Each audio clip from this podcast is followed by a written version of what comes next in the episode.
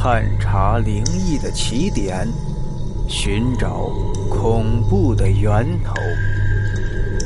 欢迎收听今天的故事：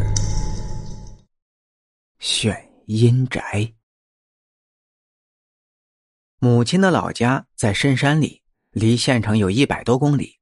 一个村子就那么几十户人家，只有很少的地在离家很远的山坡上，地里边都是石头。是出了名的贫困地区。就是这样一个地方，出了外公弟兄五个军人出身，官居要职，传为佳话。乡亲们都说是行善积德、造福家族。母亲的奶奶出身大户人家，勤俭持家，心地善良。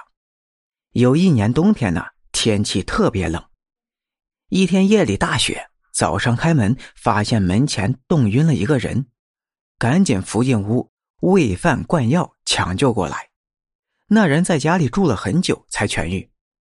那个人呢是南方的先生，感激之情无法报答，决定给找处好的阴宅。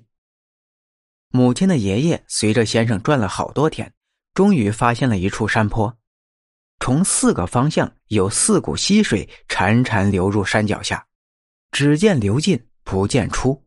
山坡对面群山起伏，气势不凡。正对的一座山，远看像是一个人扛着一杆枪。据说当时还看到蛇缠兔和老鹰在上空打转先生选的是蛇缠兔的上方作为正穴。母亲的爷爷略懂一些阴阳八卦，感觉正穴位置稍有偏差，但是先生选中的位置。他也不敢轻易改动，于是就把父母的灵柩给迁到了那里。可母亲的爷爷终是没有发迹。到了我外公这一代，弟兄五个人倒是有三个加入共产党。